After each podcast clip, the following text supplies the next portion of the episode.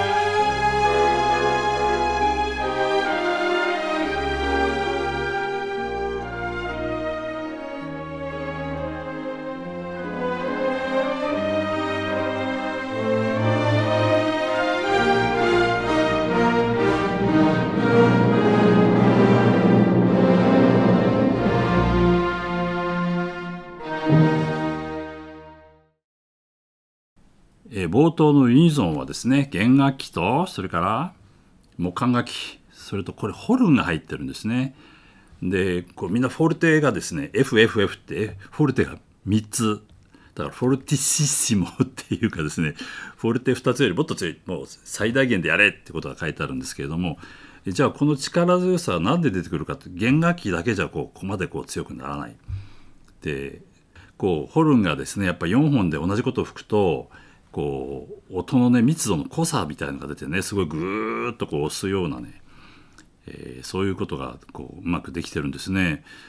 このホルンのバルブっていうのが出現したのが1814年と言われてるんですがまあ当然最初の頃ってのはシステムとしてなかなかこう稚拙であってですねうまくいかなかったりしてこう試行錯誤があったに違いないんですが一応これだけ木管と同じことを吹けるということはバルブを使っていたんだろうなという想像ですよね。しかも INF といって今現在でもホルンは INF であのヘヘ調で書かれますからこれ4本とも全部 INF で書いてますからバルブが使われていたのかなっていう、気もします。ただこの後に書いたカルメンです1875年亡くなる年にまあ初演した曲ですけどもカルメンはですねこの頃はまだあの差し管といって各腸によってですねこう管の長さを変えた管を差し込んでですねそれを変えながらやる。つまりオーケストラのスコアでいうとこれこれは例えば INF ってね平調調で書いたの突然 D フラットが出てきてあの D フラットの間で吹けとかですね G フラットで出てきたりとかですねゲスですね。あの普段使わない調の楽譜が突然出てくるんですよ そのアリアに合わせてねだからその頃はちゃんとバルブ使ってないのかなとかちょっとこの辺が多分、えー、まだ、えー、ちゃんと確立していなかったのではないかなというふうに思われます。えー、ただこのこの曲に関してはもう木管と同じ動きを、えー、ホルンができてますね。次に聴いていただく部分をちょっと一回聴いていただこうと思うんですけれども、え、これはサキソフォンのソロが聞こえるんですが実はその裏で実はねホルンもね、えー、裏でちょっと弱めにですね、えー、ユニゾンで吹いています。というのは音がとてもこう近いのねつまりホルンが in F でファですねヘ長調。でサキソフォンっていうのは E フラットで S ドアですから変法ですね。だから1音しか違わない。だから音としてはですね楽器の音としてはとても近いですね。お互いにこう近いセーブで吹いてるのでここのリズムはとてもうまくいってます。ということはこれなかなかね、うん、鋭いところですね。でここもう一回ちょっと聞いていただきたいのはこの、えーと、ホルンとサキソフォンのメロディーとですね弦楽器はプンプンプンってこう分散音をやってるんですけど低音チェロと、えー、コントラバスがこの上の旋律と反抗してるんです。反抗ってティーラリラリラってこう上に上がるところで逆にティーホーホーホーってこう下がっていくだから楽で見るとこう上に行くのと下に行くとこうだんだんこう反抗下がってる時は上がっていくということをですねこことても上手にやってるんですね最初の8小節間ね。うん、ですからメロディーだけじゃなくてちょっと低音を一緒に聴いていただこうと思うんですちょっとその部分を聴いていただきましょう。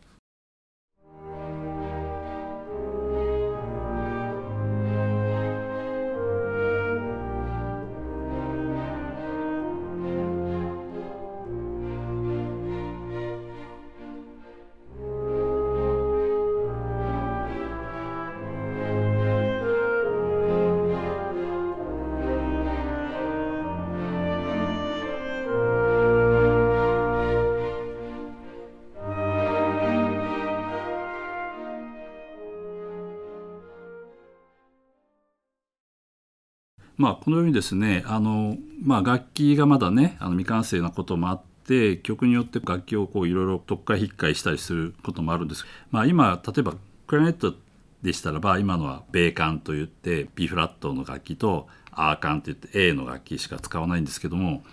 実はモーツァルトの時代はですねこの正管といってイン C ですね波長長の楽器も使ってたということですね。一度あのこれはバスティーユだったんですけどパリのオペラ座でドン・ジョバンニョを見てた時にですねこうオケピットを覗いたらね普通クラネットってのはまあ米管とアーカンとこう大体2本こう立ててあるんですけど、えー、3本こう立ててあったのね。で休憩時間にさそのクラネットは僕は知らない人だったんだけどちょっとちょっとって呼んであのピットのとこまで行って「えー、なんでクラネット3本立てたの?」って言ったら「いや実はさあの普段はねもう米管で全部吹くんだけどさこれオリジナルでやるとさあの八丁町のねイン C のクライアントのパートが出てくるんだよって僕それ初めて知ってええー、なんて言ったら「いやこれオリジナルではそう書いてあるんで今回の指揮者はそれでやれ」って言うんでね税関ってあんまり使わない楽器を実は吹いてんだよねみたいな話もしてましたね。あとピッコロもねこの曲ではないんですけども「えー、高級からの闘争」というモーツァルトの曲なんですけどもこれはピッコロが大活躍するんですけどこれ八丁町でピッコロはドレミファソラシドレって下のドが出てくるんですけどピッコロは一番下のドが出て出ないんですね。下のレからしか出ないので最初のガタガタガタガタって吹かないんですけどこれもオリジナルはですね in G といって都庁長で書いてあるんですね。都庁長の楽器を使えつまり書いてある楽をそのまま吹いてもフルートよりも1オクターブ上が響くようになってるんですね。ですからそのオクターブの間の都庁長の楽器が当時あったらしいということでですね、まあ、今さすがにそれは今使いませんけれどもね。ということでその時代によって使ってる楽器によってですねいろいろこう音色も少し変わってくるということです。えー、では今のサキソフォンとそれからホルンの、えーと、ソロのところから、えーと、聞いていただきますけれども最初のうちはですねずっとそのポンポンポンポンポンポンポンっていうのが弦楽器のピスカートでやってるんですけどこうだんだんこう強くなってきたところでは今度ハープがですねまあわしづかみみたいにですね こう和をいっぺんにバッと指でつかめるじゃないですか。じゃんじゃんじゃんじゃんってねただ当然その音量も増えますしねその華やかさも増えるわけですね。というこの辺のオーケストレーションってなかなかね素晴らしいなと実は僕は思うんですね。それで旋律もですねメロディーの方もクライマックスこうだんだんだんだんこうクレッシェンドして元クレッシェンドで最後フォルテッシモになるとこもですねチェロとかそれからビオラもねすごい高い音で弾くのねそれともちろんファゴットなんかものすごい高い音なんです。うん、上実音で「アス」もうすごい高い音なんです。ありえないぐらい高い音で吹くんですよ。ということでそれなぜかというとですねその音の大きさではなくて例えば管楽器の場合は高い音っていうのは当然音圧が上がりますよね息のスピードがあるからね圧力があってそれでこう強い音が出るわけですね。で弦楽器の場合は高い音っていうのはつまり弦長弦の長さがどんどん短くなっていくわけですからそれだけこう緊張感が増すというかですね、えー、そういうことをね計算してるかどうか別としておそらく体験的にそういうことがとてもよく分かってるんじゃないかなと。え、いうことでですねこう真ん中の盛り上がりなんかもねよく聞いていただきたいと思います。ではどうぞ。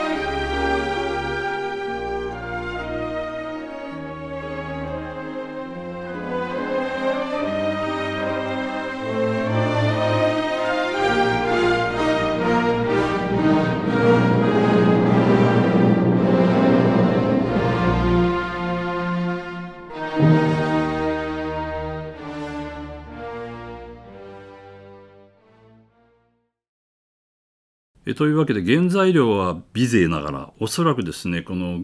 議論のオーケストレーションの妙というかですねとてもこう優れたというか音のこうメリハリというかねいわゆる密度がとてもこう変化があってですね素晴らしいなと思うんですね。でちなみにギゼが書いた「カルメン」がありますよね。であの「カルメン」っては実はオペラコミックで、えー、依頼されて書いたものですからオペラコミックであるので原点っていうか一番最初はですねいわゆるセリフでやってたわけですねアリアとアリアの間はこう喋ってたんですよ。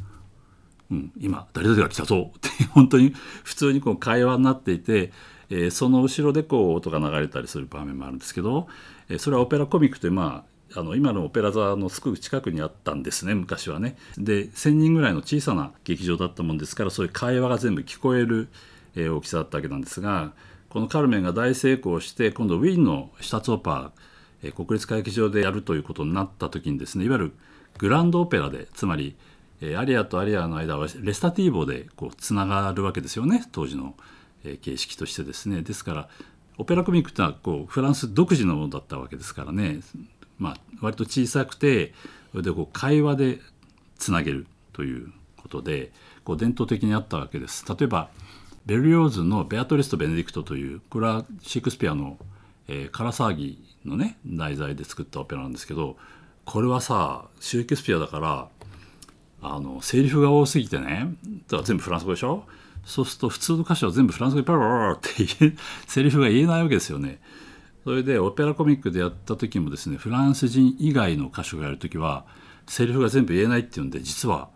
セリフ係と歌う係とですね 2組作ってやったっていう記録が残ってますね。つまりセリフになった時パッと人が入れ替わってこう会話のねお芝居をしてでアリナの時にパッとまた変わってその同じ衣装を着た人が歌を歌うという、え、そういう言葉でした時代があったという、えことが記録に残っていますけどもね。というわけでウィンでやる時にはいわゆるグランドオペラで間をレッサティーボでお前なんとかだお前なんとかだろうみたいな 全部歌でやりたくなったわけですよねどうしてもね。でそうしないといわゆる他のオペラとこうなかなか釣り合いが取れなくなったということで、えそれをなんとギローが全部やったんですね。で一時もうカルメンというとそのギローのレサティーブ版っていうのはもう当然普通にそう思ってたんですが最近はやっぱり原点版でやろうということでですねアルコア版という1960年代ぐらいに出たいわゆる原点版といってですねそのオペラコミックで最初にやった版でやりましょう。まあオーケストラも少し違う部分があるんですけれどもね。で間が今度はその会話になっちゃうわけですよねこれ。これフランス語で喋んなきゃいけない、うん、でも最近は、えー、録音とか、まあ、講演もですね結構この原点版でやることが多くなってきてフランス語をどんどん喋らなきゃいけなくなってきたわけです。次回は第3曲目のメヌエットね、うん、これはもうとても有名な曲ですけどね。このメネットを聴きましょう。それではまた。お相手は指揮者の中田正樹。提供は笹川日出財団でお送りしました。ではまた。